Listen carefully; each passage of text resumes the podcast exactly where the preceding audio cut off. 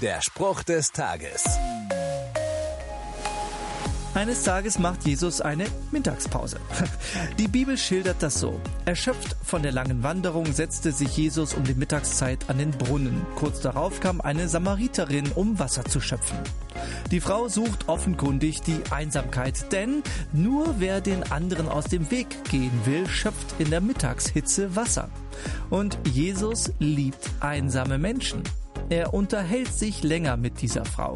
Dabei schont er sie nicht. Er sagt ihr auf den Kopf zu, was bei ihr schiefläuft. Aber er zeigt ihr auch eine Perspektive für die Zukunft. Er sagt im Prinzip, wenn du einsam bist, musst du etwas an deinem Leben ändern. Aber ich bin da, um dir Orientierung zu geben. Der Spruch des Tages steht in der Bibel. Bibellesen auf bibleserver.com.